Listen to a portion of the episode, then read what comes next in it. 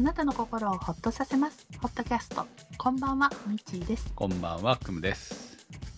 くむさん前に私がそろそろ老眼になったかもしれないっていうかなったっていう話をしてたじゃないですか。メガネを買ったっていう。はいはい。いや、みんな50代、えーうん40代ぐらいから老眼入ってきますよ。ね。でもう本当に細かい作業っていうのがしんどくなってたんですよ。だからちょっと趣味でビーズでアクセサリーを作ったりとかもしてたんですがあのちっちゃいビーズの穴に針を通すのもしんどいなって思ってたんです。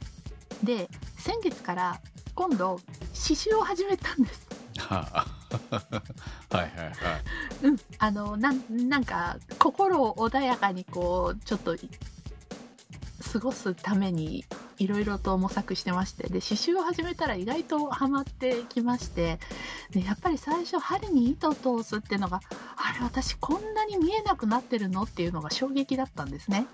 まあビーズの時も通してはいたんですけどもで刺繍ってかなりあの針に糸を通す工程が何度も何度も通すことが多いんですよ。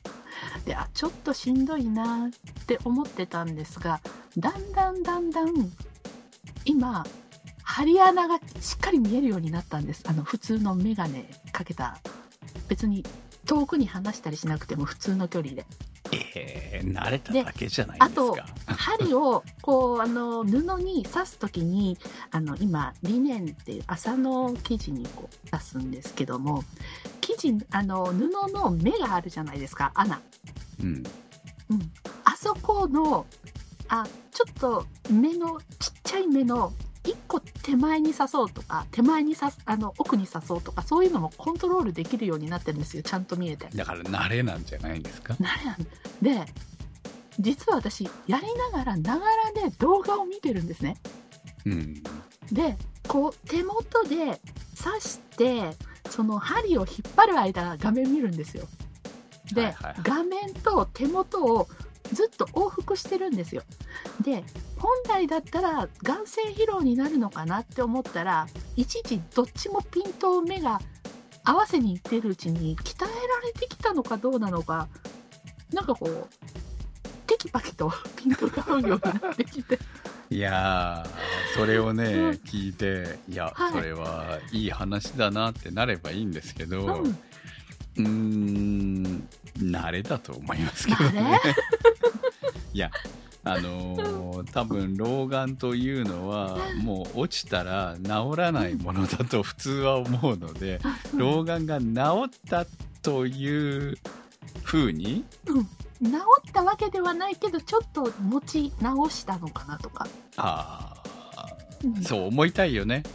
思いたい。思いたい気持ちはわかります。あのピント合わせるためのあるじゃないはいはいはいはいサプリとかはい。あのその中高年の方へっていうのでまあ、病気的にはねまあ、あるかもしれない。うんまあ、こう、まあ、若干ね弱ってるわけじゃないですか。うん衰えてるわけですからね。それをアナ。ログでちょっとピント合わせをうーん、それがまあ、鍛えることになっていればいいけれどてかも、そもそもそれって鍛えられるもんなのかな？いや、そこがわからない。んですよ。だから普通ああいうのって劣化したら、うん。もう戻らないものだと思ってるんで、うん、私も思ってました。そう、だから、うん。単純な慣れみたいな一時的なその、見やすくなったような気がしてるとか本当は見えてないんだけど見えるようになったとか。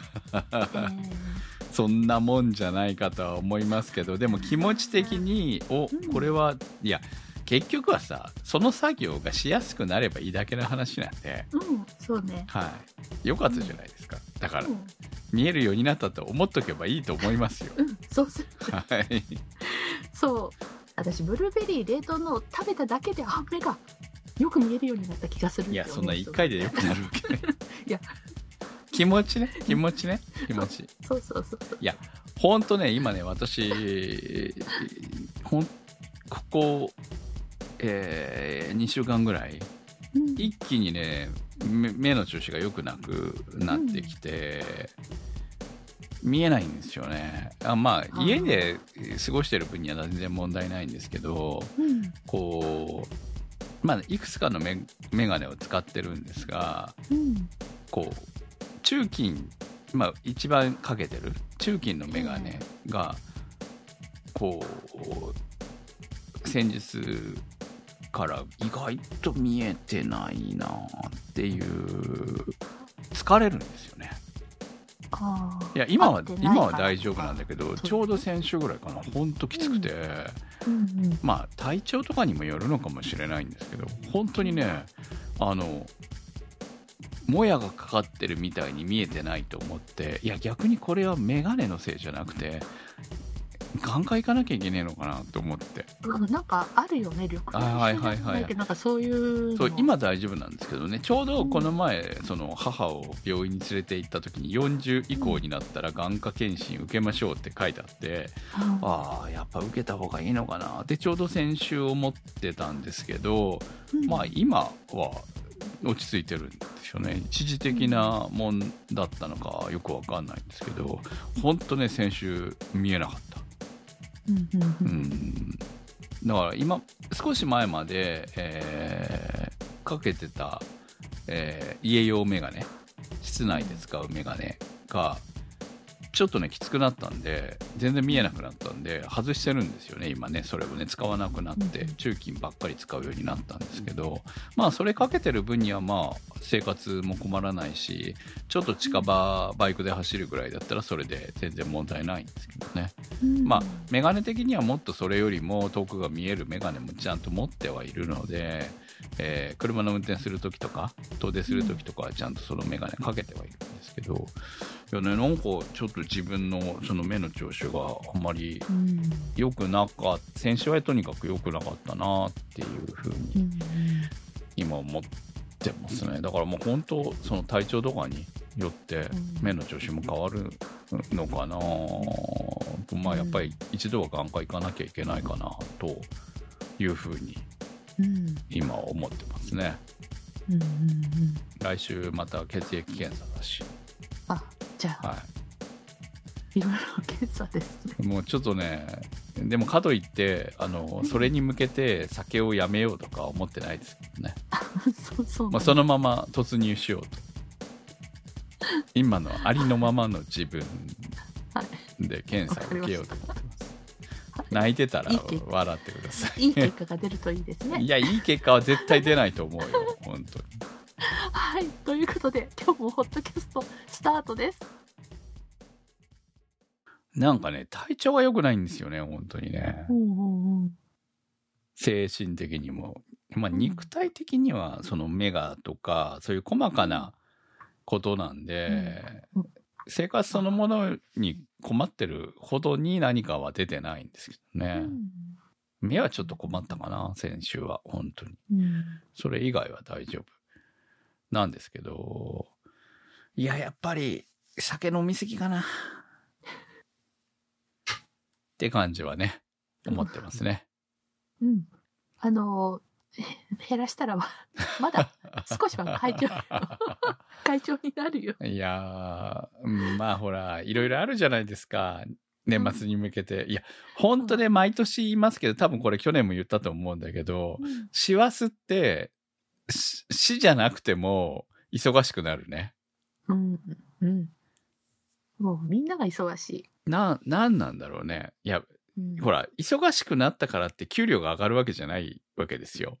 うん対、対してね。うんただ忙しいだけっていうさ。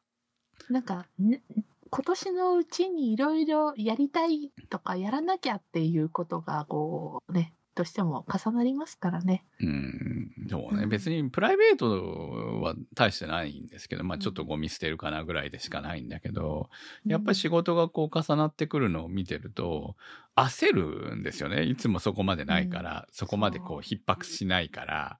うんいや、ちょっと、こう、ね、追い込まれてる感みたいな気がしちゃう。その気がしちゃうのがストレスになってくるみたいなさ。で、ストレスになると酒を飲んでしまう。ダメダメ。もう悪循環。悪循環。そして猫から夜に起こされるっていうね、これもうね、幸せと、こう、ね、揉め事の悪循環みたいな。いや、だってほら、3回ぐらい夜に起こされるのやめてほしい、本当に。私はだから、あの、今、夜に手芸をする時間を取るようにしてるので、あれですよ。そのためにはお酒を飲んだら、うん。寝ちゃうから。いやいや。うん。だから、ちょっと、控えてますね。まあ、まあ、それはある種精神安定上いいですよね、本当にね。そうそうそう羨ましい。うん。いや、なんだろうね。こういや、逃げちゃい、酒に逃げちゃいけない、いけないと思うんですけど。うん、まあ、あと、ほら、うん、やっぱり年末年始という楽しい、楽しみがあるじゃないですか。私はそこで美味しいお酒を飲むぞって思えば、あの、クリスマスからですね。まあ別に忘年会も新年会も今年は今んとこ何も入ってないんで、うん、私もないですよ。あこのこの前なんかイベント的なことを寿司屋でやったぐらいで もうそれで私のなんか今年の忘年会終わった感じであとはもう家族と過ごすぐらいなんで、うんうん、そう。家でゆっくりとね、楽しく。あ、新年会多分実家の方、嫁さんの実家の方ではあるかもしれないけど、うん、いつも美味しいもの食べてるやつですね。まあ、うん、まあ、それぐらいですからね。うん、まあ、お友達とみたいなことは今のところ何も予定が入っていないので、まあ、今年はこのまま行くのかなっていう。うん。まあ、ちょっとそういう明るいお酒のために日、無駄打ちは控えたまあ、毎日今無駄打ちしてますからね、本当にね。無駄打ちはダメ。もったいない。ウイスキーの減りが早すぎる、本当に。今日も買ってきましたもん。あ、そうなの？はい。デュアーズ12年は。うんうん。いや、なんで12年だっていう話はあるよね、本当にね。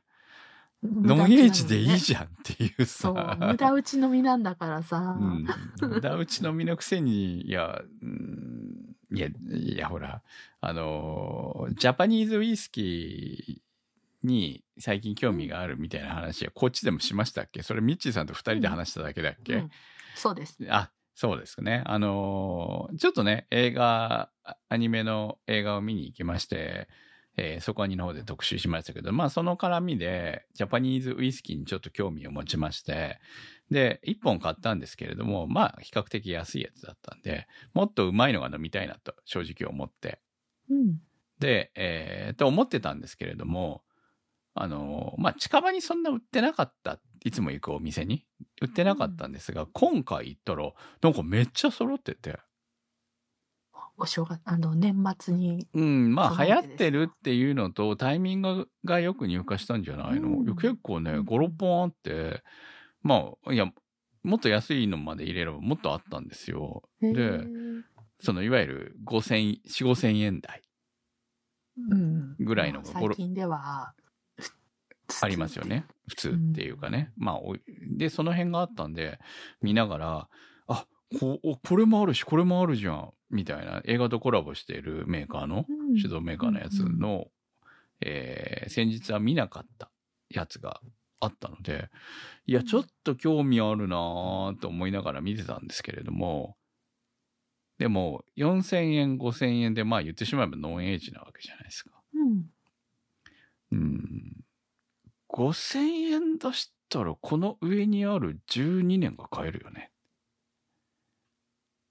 まあ。って思って、結果的に、えー、普通の もっともっと安い、えー、12年を買って帰ってきちゃったわけですね、私はね。ダメな人間です。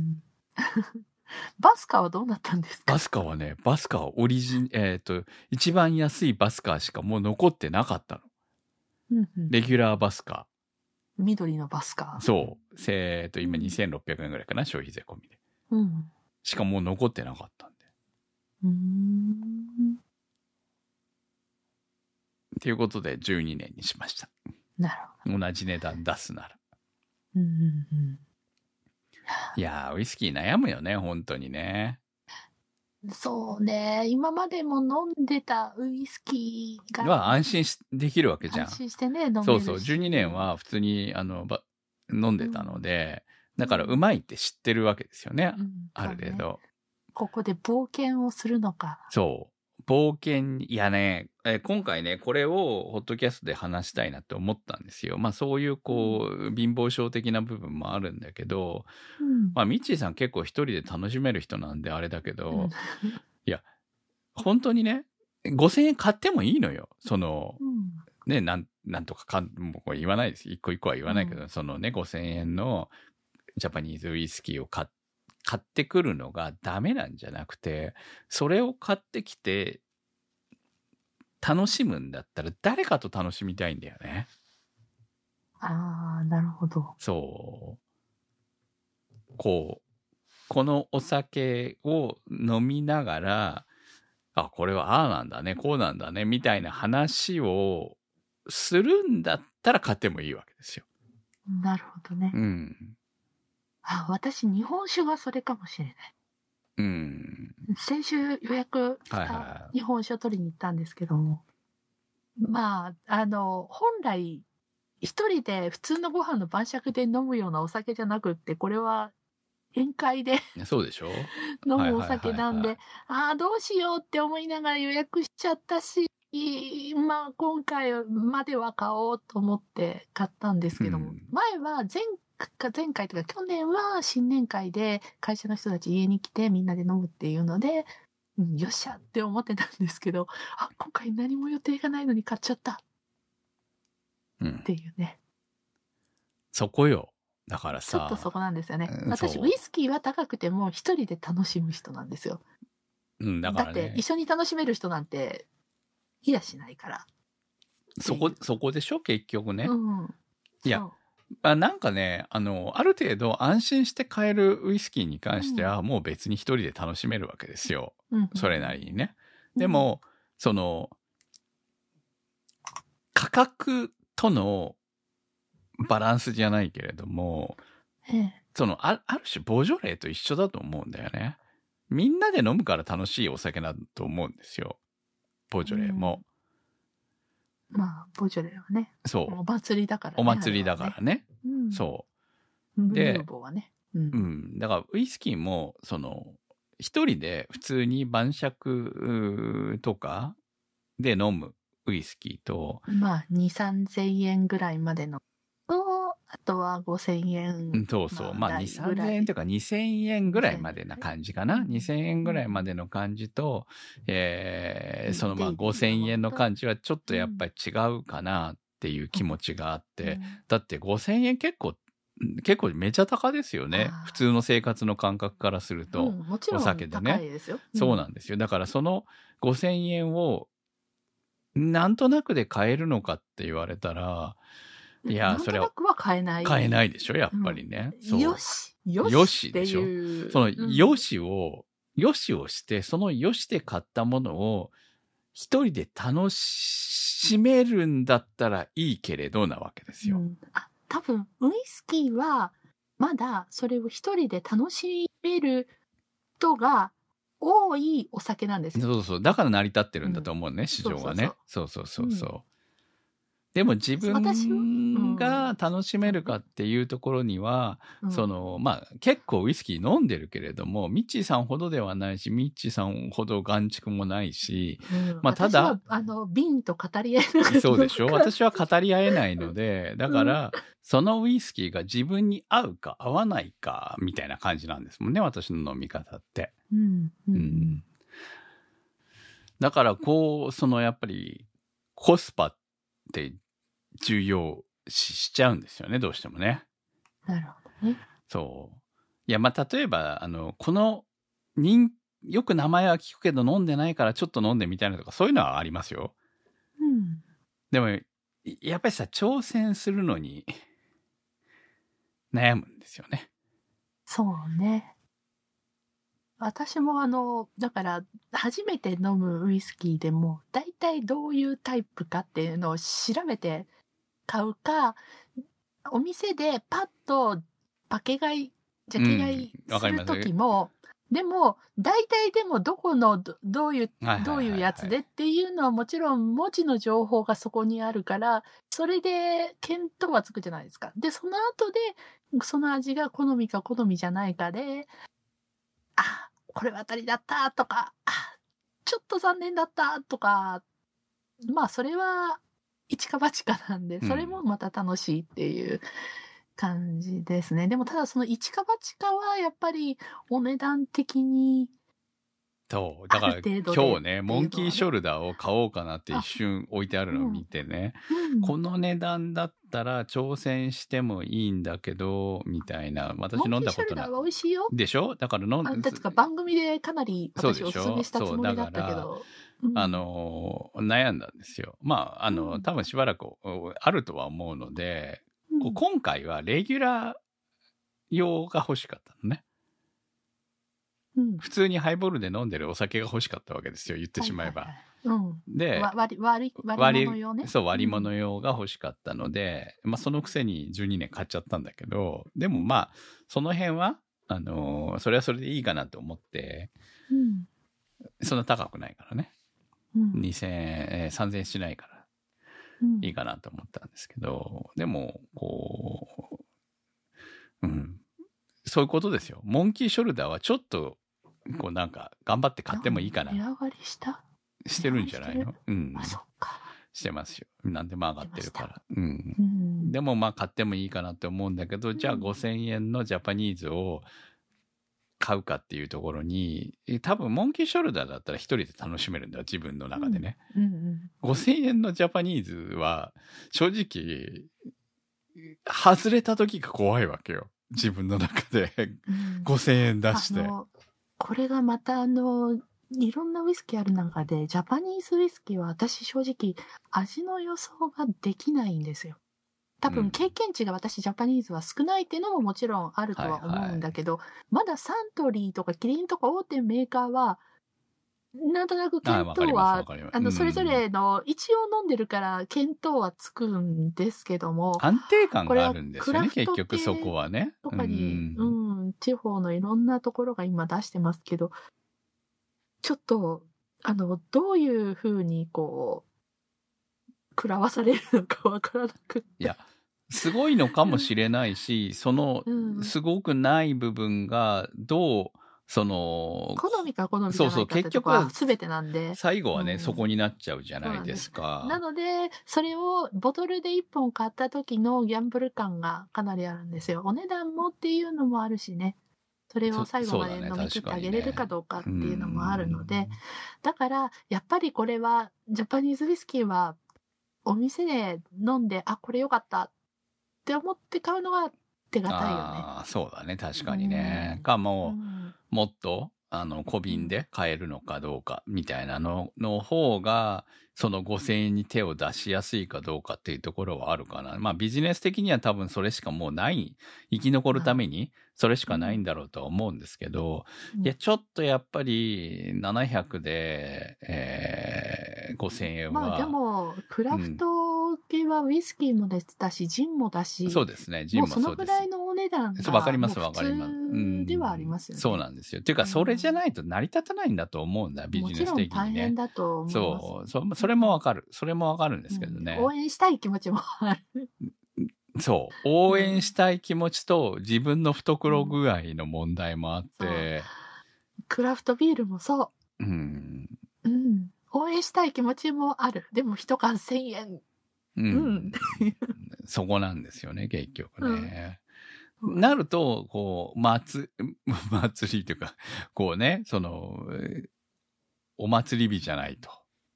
うん。そうね。晴れの日に飲むとか。そう。うん。じゃないと、こう、なんか、っていう感じになるわけですよね。なんかのイベントに一本持ってって、こう、みんなで飲むみたいなのだったら5000円安いと思うんですよ。別にね、うん高くはないと思うんだけどね。ただ、ウイスキーは、その、みんなで飲むっていうのが難しいお酒。そそうなんですよ。またこれがね。そうです。あの、ビールと違うからね。あの、たしなまれる方が、限がられてる。そうハイボールにしちゃうには5000円もったいなくないかって思うしね。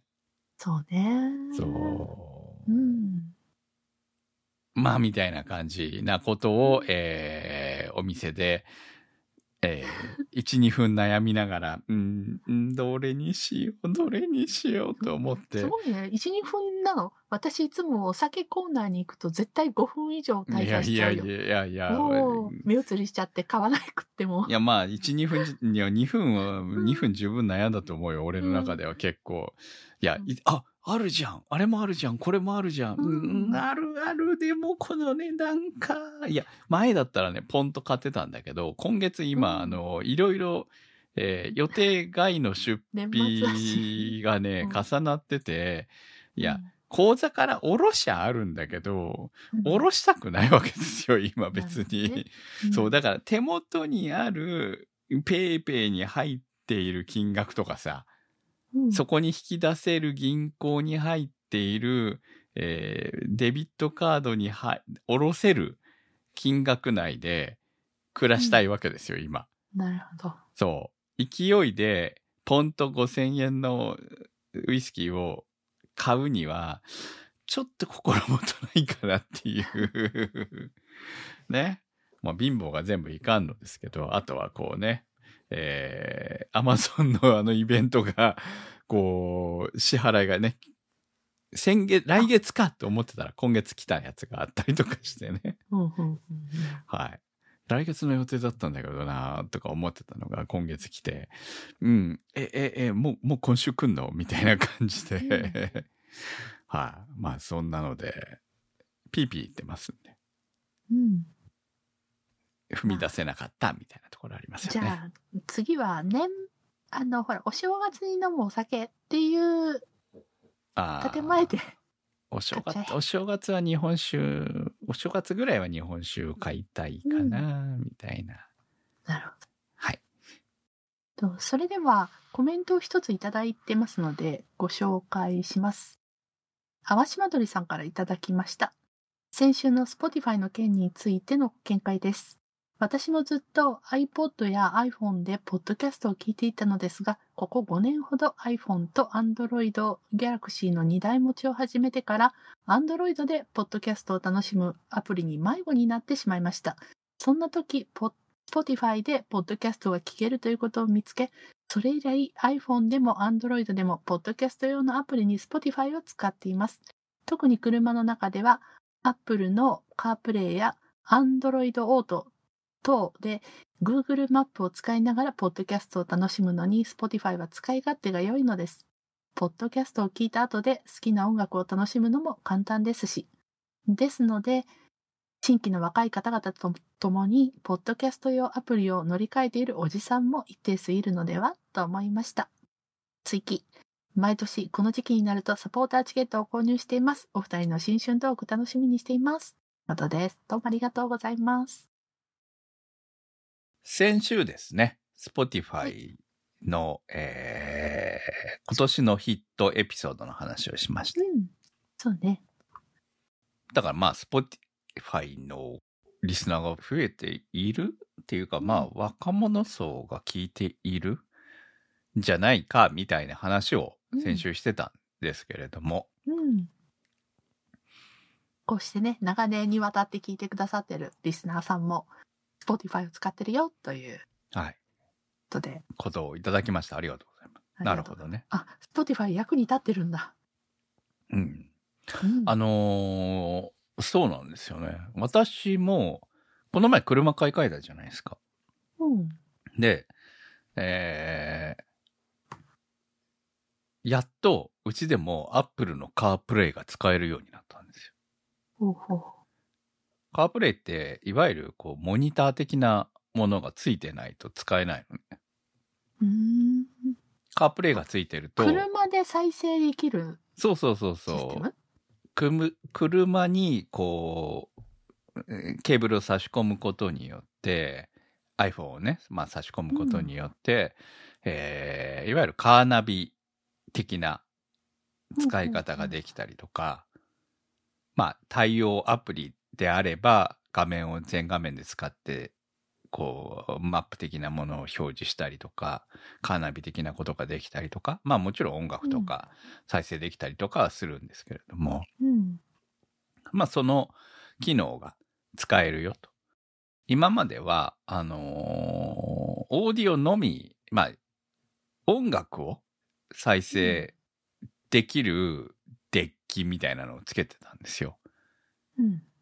まあ、その前には、あのーモニター付きのやつもつけてた時期もあるんですけど、数年使ったら壊れちゃってね。で、壊れたんで、次にってなった時に、もう別に音楽 iPhone からしか聞かないからいいやと思って iPhone 対応のオーディオのみに切り替えてたんですけど、うんで、その後、このカープレイが出てきて、ああ、カープレイ使えると便利なんだけどなーって思いながらも、いちいち買い替えるほどでもなかったので、使ってなかったんですね。うん。で、今回新しい車を買った時に、えーえーそれ対応のやつをつけてもらったんですけれども、うん。いや、ほんと便利で、今、あの、ジムニーにもつけようかなってちょっと思ってるとこです。まあ、今今はいらないんだけど、まあ、うん。キンキン？まあ、でまあ、キンキンでもないな。なんかこう、ちょっとお金に余裕がある時にでも、つけようかなと。そうん。っていうか、私がメインで乗ってるならつけるんですけど、そうでもないから。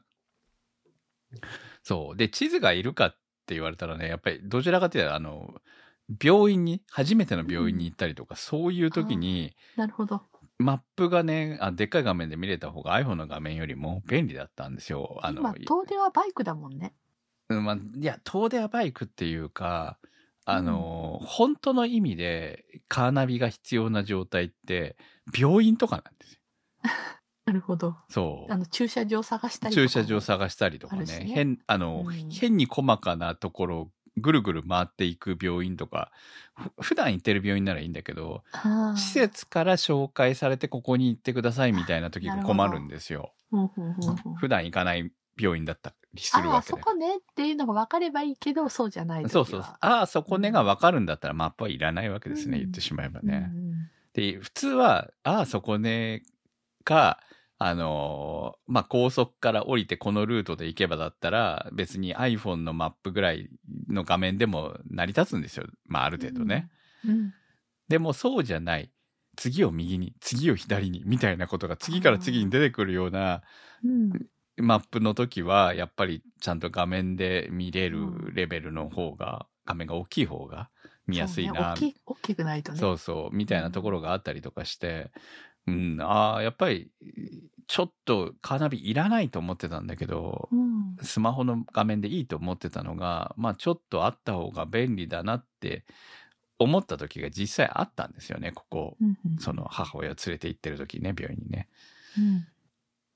っていうの、まあ観光は逆に言うとそこまで困ってないっていう感じだったんだけど、うん。まあそういうところもあったので、えーちょっと憧れではあって使ってみたら確かに、あ、カープレイ便利だなと。まあうんそれと同じような機能がその Android Auto でもできるっていうだけの話なんで、まあそういうこう、2、2台使ってる人うん。からすると、えー共通のアプリの方がどこまで聞いたも多分連携するんだと思うんで、うん特にポッドキャストだと長いやつだったらね。片方で30分まで聞いてもう片方で30分以降聞けるとかいうことも可能だと思いますんで。って思いますけど本当に Spotify では私は インストールはしてますけど普段使ってないんで、はい。うんはい。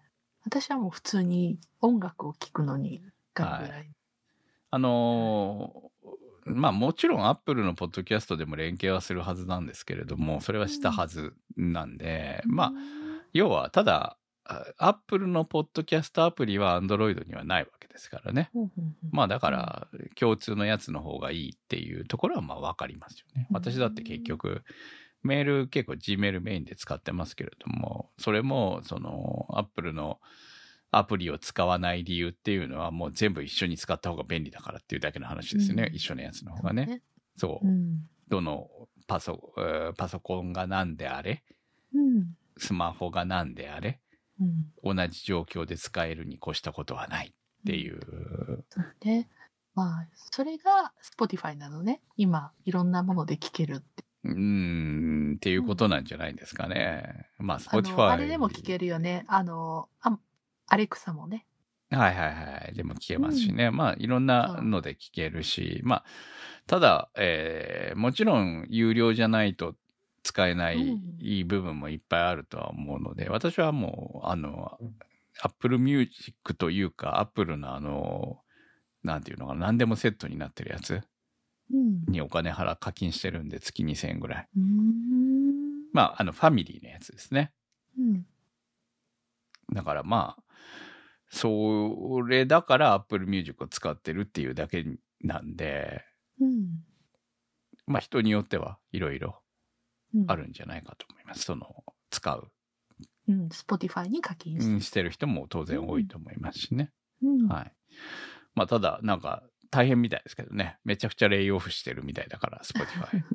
うん、いやうん、そんずなにっと安定してやってくれるとこないかしら。そんなに人必要だったんかみたいに思うところもあるんで、儲かって儲かって雇いすぎたんじゃねえかっていう気がしますけどね。なるほどね。うん。